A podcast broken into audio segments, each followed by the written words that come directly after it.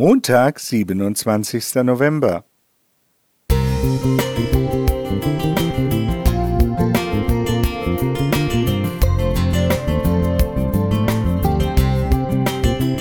Ein kleiner Lichtblick für den Tag.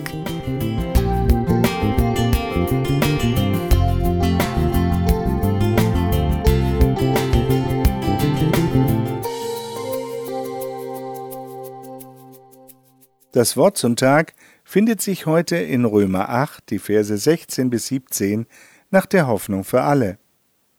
Gottes Geist selbst gibt uns die innere Gewissheit, dass wir Gottes Kinder sind. Als seine Kinder aber sind wir gemeinsam mit Christus auch seine Erben. Und leiden wir jetzt mit Christus, werden wir einmal auch seine Herrlichkeit mit ihm teilen. Wenn ein Mensch stirbt, gibt es für die Hinterbliebenen viel zu erledigen. Manches lässt sich unbürokratisch regeln. Für einiges, beispielsweise das Konto des Verstorbenen, reicht vielleicht eine Vollmacht, die der Erblasser ausgestellt hat und die auch über den Tod hinaus gilt. Andere Dinge, zum Beispiel Immobilienangelegenheiten, lassen sich aber nur regeln, wenn man sich als Erbe ausweisen kann.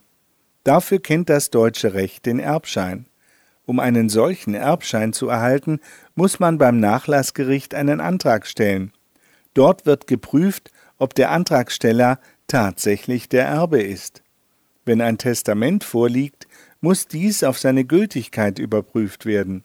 Wenn kein Testament existiert, stellt sich die Frage nach weiteren Hinterbliebenen. Erst wenn alles seine Richtigkeit hat, wird der Erbschein dem rechtmäßigen Erben übergeben. Die Bibel verspricht mir im Eingangstext ein Erbe, dessen Umfang und Wert jedes weltliche Vermögen weit übersteigt. Es ist das Erbe Gottes. Sein Erbe setzt jedoch kein Ableben voraus, er ist ja der ewige Gott.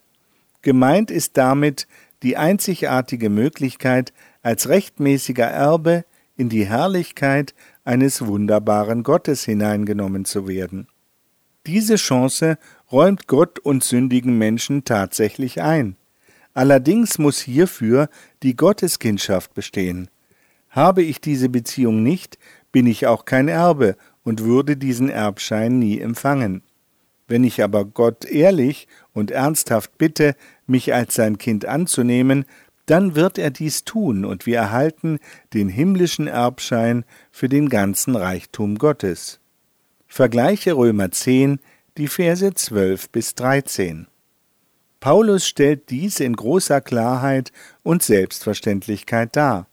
Johannes bekräftigt es in Offenbarung 21, Vers 7 mit Gottes Zusage. Wer durchhält und den Sieg erringt, wird dies alles besitzen.